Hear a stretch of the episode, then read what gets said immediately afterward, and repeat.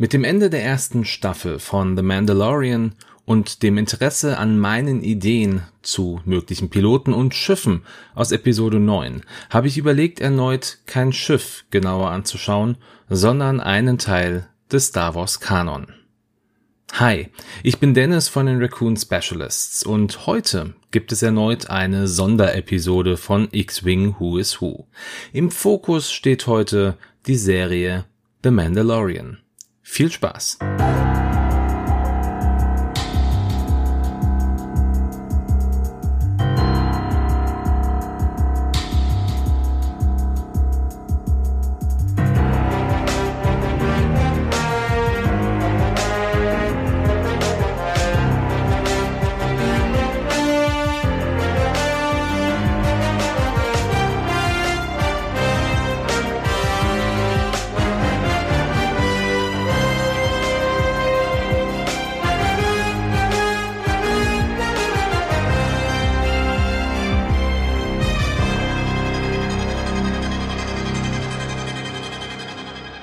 Ja, da ich scheinbar doch den ein oder anderen interessanten Aspekt zu möglichen Piloten und Crewmitgliedern aus Episode 9 genannt habe und das Feedback von euch dazu auch sehr positiv war, möchte ich heute mal mit der abgeschlossenen ersten Staffel von The Mandalorian beginnen und überlegen, welche Schiffe, Piloten und Crewmitglieder hier aufgetaucht sind und was sie wohl für das X-Wing Miniaturenspiel bringen könnten.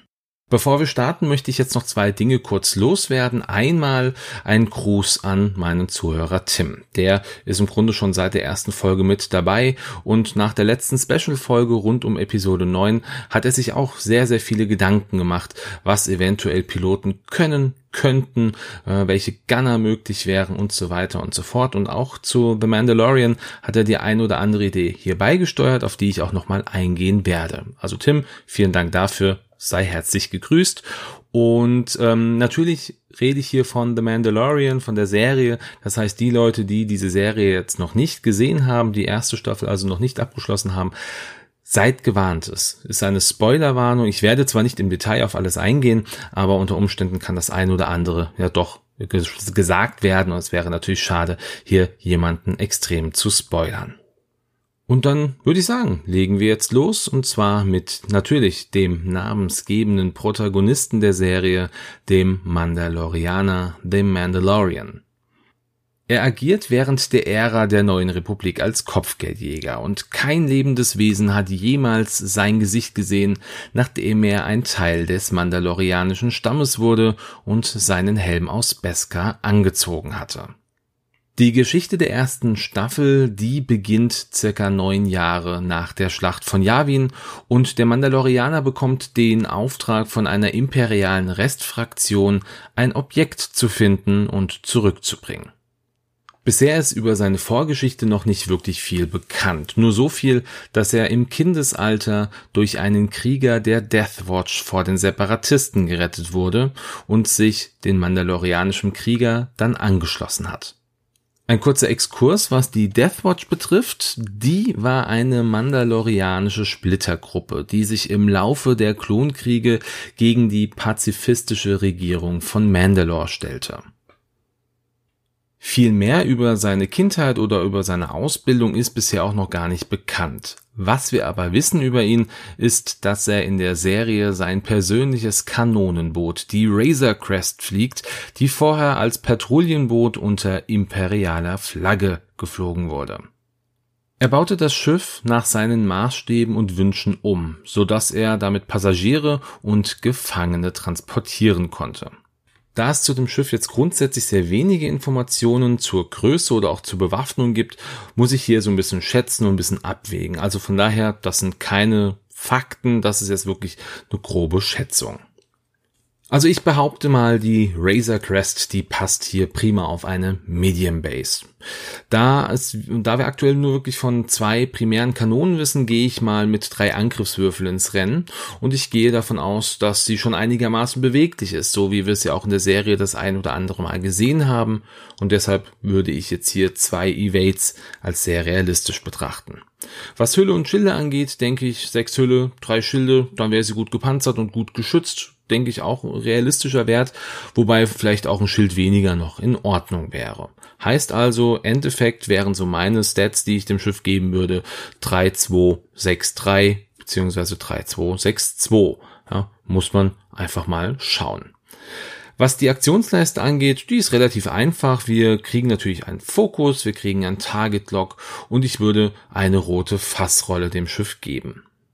Was könnte sie jetzt für Manöver bekommen? Klar gehe ich davon aus, dass sie stehen bleiben kann, also eine rote Null. Die Einser-Manöver, also Einser Bank und Eins geradeaus, wären in meinen Augen blau, Einser Ecke gibt es nicht. Zweier Banks und zwei geradeaus würde ich auch in blau machen. Bei den Zweier Ecken, die würde ich rot angehen.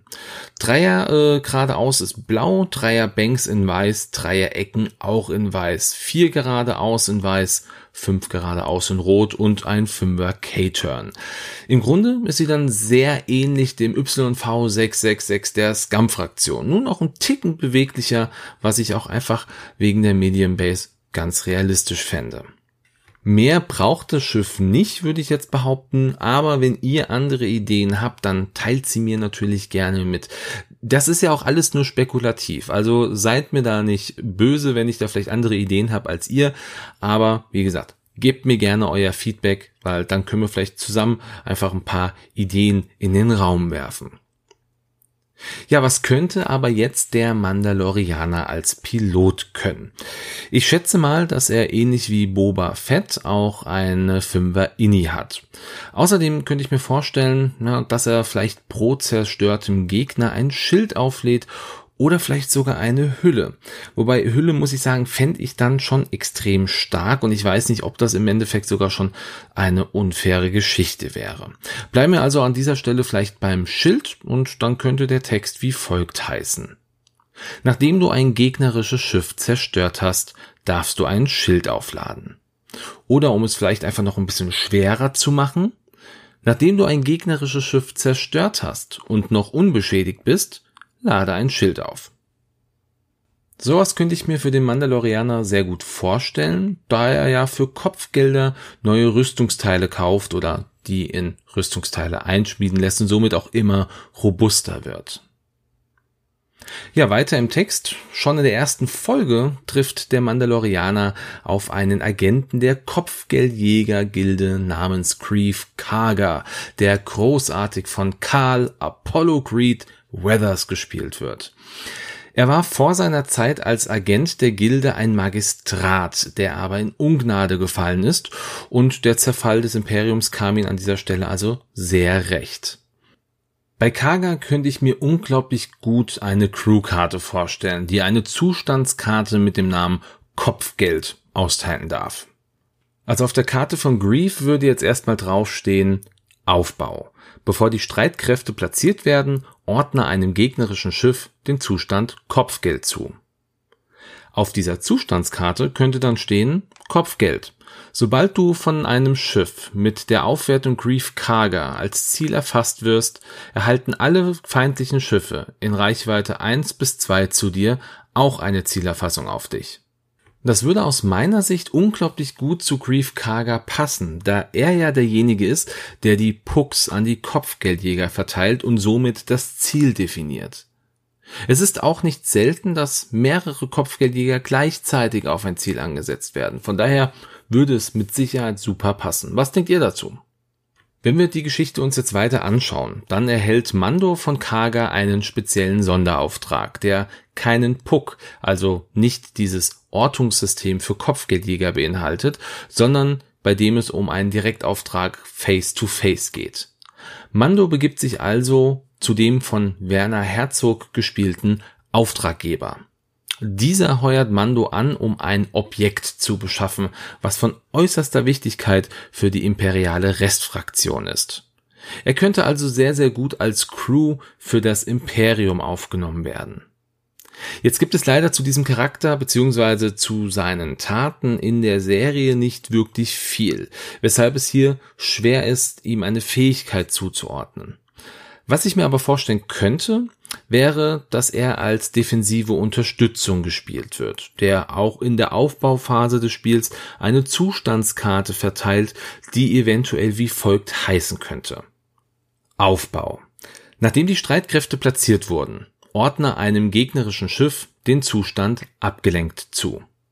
Auf dieser Karte könnte dann stehen, solange du von dem feindlichen Schiff mit der Aufwertung Auftraggeber angegriffen wirst, negiere ein Evade-Ergebnis. Und das ist natürlich ziemlich tödlich, gerade gegen Schiffe mit nur einem Evade-Würfel. Und es zwingt den Gegner frühzeitig, das Schiff mit dem Auftraggeber zu zerstören, worauf der Spieler sich natürlich auch einstellen kann. Also das wäre vielleicht eine sehr, sehr clevere Variante, diese Karte mit ins Spiel zu bringen. Ja, und während der Szene, in der Mando den Auftraggeber kennenlernt, kommt ein imperialer Arzt in den Raum, Dr. Pershing. Obwohl er zur Restfraktion des Imperiums gehört und man viel zu oft davon ausgeht, dass diese Imperialen ja keine Skrupel kennen, scheint Dr. Pershing das Leben des Objektes, welches der Mandalorianer besorgen soll, doch wichtig zu sein und er auch die Befehle des Auftraggebers in Frage stellt. Ja, da auch sein Charakter noch nicht wirklich vorgestellt wurde, ist es auch hier wieder schwer, eine genaue Angabe zu machen. Aber da er Wissenschaftler ist und zum Imperium gehört, wäre natürlich eine imperiale Crew für ihn sinnvoll. Und da er scheinbar auch eher so der ängstlichere Typ ist, könnte ich mir hier die Full Throttle Fähigkeit der TIE Defender vorstellen, die etwas abgeändert auf eine Crewkarte passen. Also könnte hier draufstehen, nachdem du ein 3 bis 5er Manöver vollständig ausgeführt hast, darfst du eine Evade-Aktion machen. Wenn du dies tust, musst du eine weitere Aktion aus deiner Aktionsleiste durchführen und sie wie eine rote Aktion behandeln. Ja, so eine Aktion oder so eine Fähigkeit ist natürlich sehr effizient für Schiffe wie das Lambda Shuttle oder andere große Schiffe. Man fliegt drei geradeaus, man bekommt das Evade und muss danach noch zum Beispiel ein Verstärken machen, welches dann rot ist. Somit ist man danach auch natürlich sehr berechenbar, aber man ist alle paar Runden doch sehr, sehr gut geschützt. Und wir hüpfen jetzt natürlich immer mal weiter zu den nächsten Charakteren. Wir halten uns also gar nicht so ewig lang bei jedem auf, denn als nächstes trifft Mando auf Mandalorianer. Diese könnten auch als Doppelcrew ins Spiel eingebracht werden. Als schlagkräftige Truppe wäre dies natürlich dann so eine Karte für Angriffsmodifikatoren und die könnten dann folgendes machen. Sobald du einen Primärangriff durchführst, darfst du zwei Stress nehmen, um alle deine Augen in Hits zu drehen oder alle Leerseiten neu zu würfeln. Jetzt könnte man sagen, das ist vielleicht zu stark, es ist zu schwach, was kostet die Karte? Keine Ahnung. Das sind alles nur Ideen, aber was sagt ihr dazu? Wäre sowas etwas, was ihr euch auch vorstellen könnt oder geht ihr da eher andere Wege? Nachdem der Mandalorianer dann seinen Auftrag angenommen hat, fliegt er zum Planeten Arvala 7. Hier trifft er auf den männlichen Ognard namens Quill, den ich ehrlicherweise erst im Abspann als Nick Nolte erkannt habe, also ein großartiges Maskenbild. Quill war ein vom Imperium vertraglich verpflichteter Diener, also sowas wie ein Sklave, der wegen seiner handwerklichen und mechanischen Fähigkeiten eingesetzt wurde. Irgendwann hat er sich dann die Freiheit verdient und kam auf der Suche nach Frieden auf den Planeten Arvala 7, wo er jedem seine Dienste anbot, die ihn bezahlen konnten. In der Serie hilft Quill dem Mandalorianer gegen zwei Blurks und bringt ihm auch bei, diese zu zähmen. Er half ihm dann auch auf die richtige Fährte, damit der Mandalorianer seine Mission erfüllen konnte. Später half Mando dann auch noch bei den Verhandlungen mit Javas und bei der Reparatur der Razor Crest. Und genau aus diesem Grund, dass er Mechaniker ist, stelle ich mir vor, dass Quill als Scum Crew erscheint und zwei Charges hat. Und die Fähigkeit könnte die folgende sein. Solltest du eine offene Schadenskarte erhalten, kannst du zwei deiner Charge Tokens ausgeben, um diese abzulegen. Du kannst ein Charge ausgeben, um eine offene Schadenskarte zu reparieren.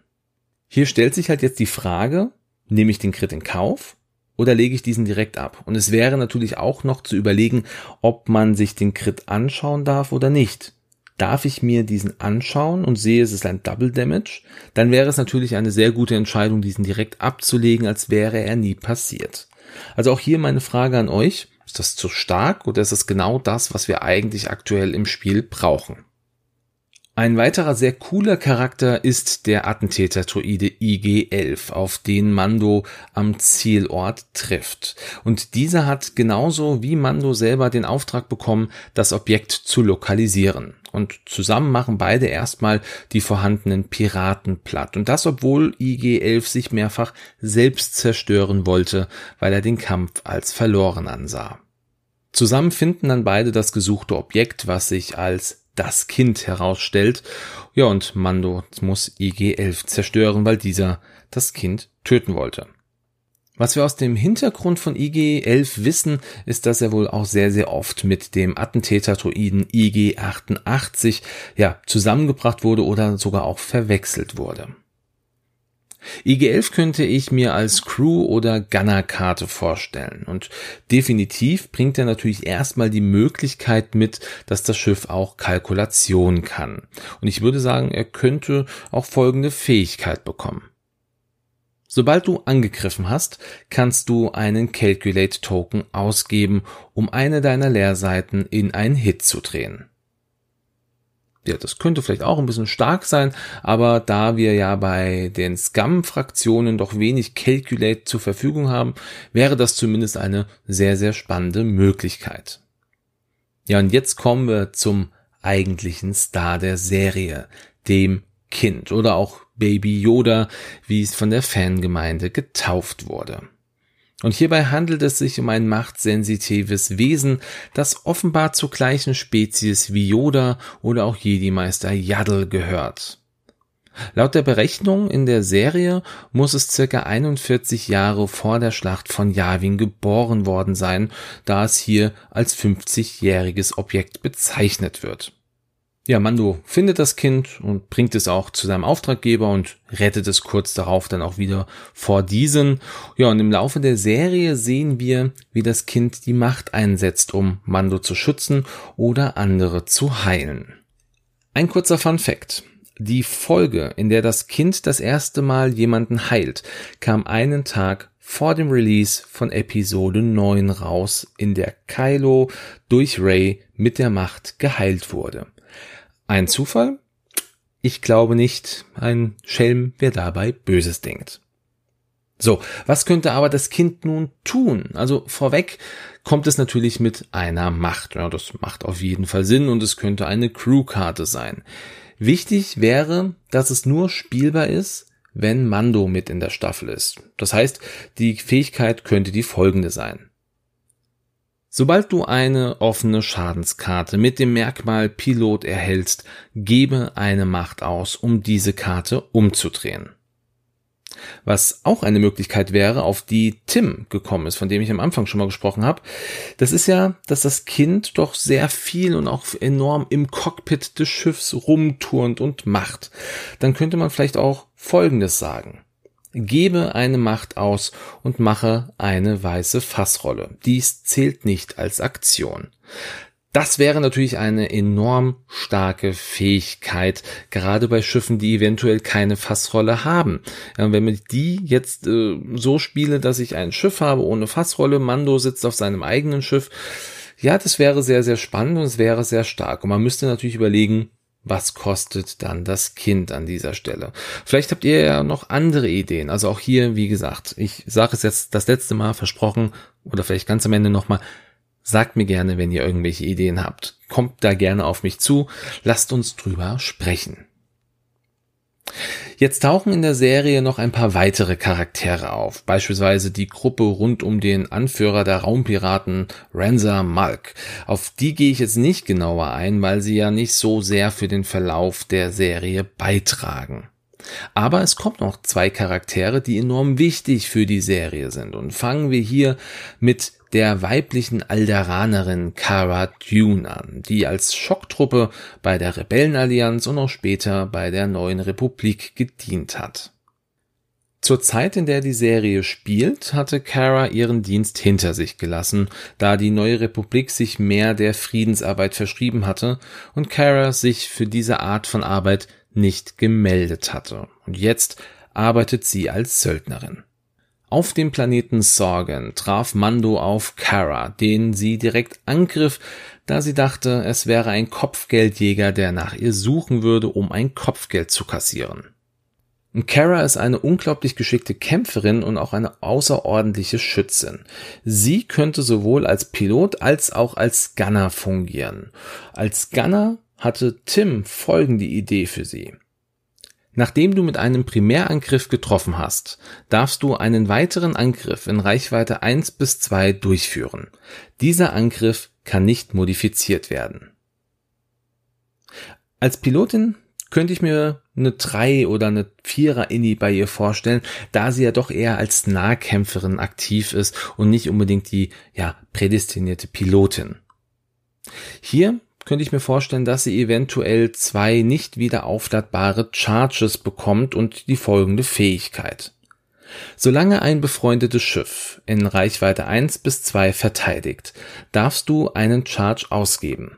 Wenn du das tust, negiere den Angriff und erhalte einen kritischen Schaden.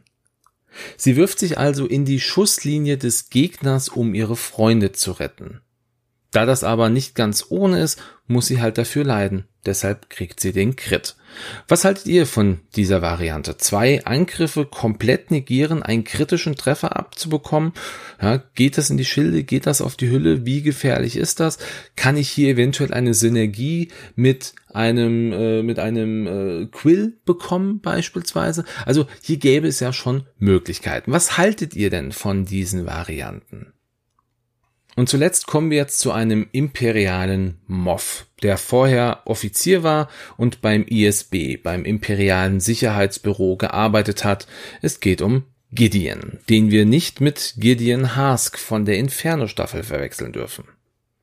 Nachdem das Imperium langsam zerfiel, nahm Gideon seine Chance wahr und stieg schnell in den Rang eines Moffs auf und führte hier dann noch einige imperiale Sturmtruppen, Scout-Truppen sowie Todestruppen und Flame Trooper, also Flammenwerfertruppen oder Verbrennungstruppen, je nachdem, wie man sie übersetzen möchte. Er taucht erst sehr spät in der Staffel auf und ist derjenige, der Mando und die Gruppe um ihn herum in die Enge treibt. Er fliegt im Übrigen einen Outland TIE Fighter, der im Gegensatz zum Standard TIE Fighter seine Flügel, ähnlich wie ein X-Wing, zusammenklappen kann.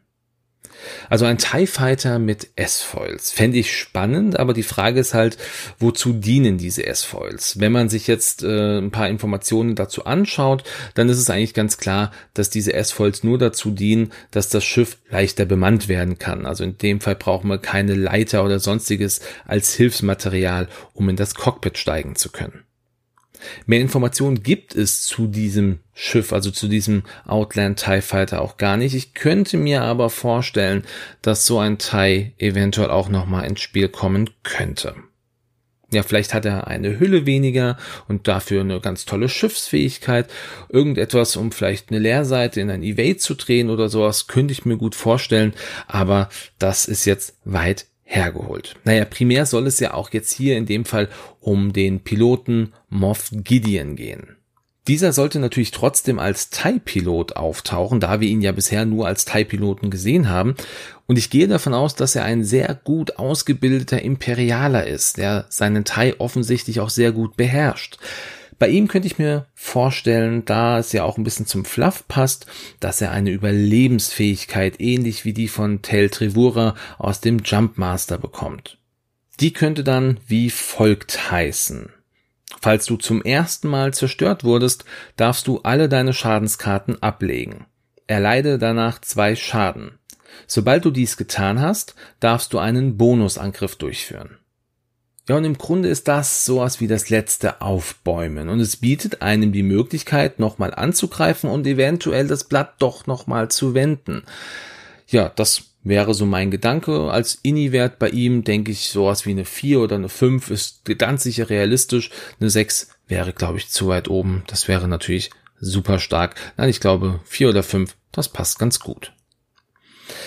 Ja, das waren jetzt meine Gedanken zu einer möglichen Einbindung von The Mandalorian in das Star Wars X-Wing Miniaturenspiel. Und sicherlich, jetzt sage ich es doch nochmal, habt ihr ja auch eine Meinung dazu. Vielleicht auch Verbesserungsvorschläge. Und wie gesagt, lasst mich das gerne wissen. Und ich werde auch alles das, was ich jetzt besprochen habe, in einer Kartenform mal bereitstellen, werde es in der Dropbox hochladen, damit man sich das einfach nochmal anschauen kann, vielleicht auch nochmal durchlesen kann, damit man ein besseres Bild davon hat, weil alles das zu hören ist natürlich immer nur etwas schwierig. Ja, vielen Dank an dieser Stelle auch nochmal an Tim für seine Ideen und auch an Samuel Kim. Der hat mir nämlich erlaubt, seine Komposition von der Mandalorian Theme in dieser Folge zu verwenden. Schaut bitte natürlich an dieser Stelle, möchte ich da auch gerne für werben, ja auf seinem YouTube-Channel dabei. Da hat er unglaublich viele tolle Kompositionen rund um Star Wars oder auch ums Filmgeschehen im Allgemeinen. Also hier gerne mal reinschauen. Die, oder den Link findet ihr in den Show Notes dann hoffe ich, dass ihr jetzt mit dieser Folge ein bisschen Spaß hattet, vielleicht das eine oder andere auch nochmal äh, als Anregung bekommen habt, dass ihr ein bisschen darüber nachdenkt, vielleicht auch einfach euch eigene Gedanken macht. Und ich möchte an dieser Stelle euch wie immer einen schönen Sonntag wünschen oder einen guten Start in die Woche oder einen schönen Tag, wann auch immer ihr diese Folge hört. Bleibt gesund, macht's gut und ciao.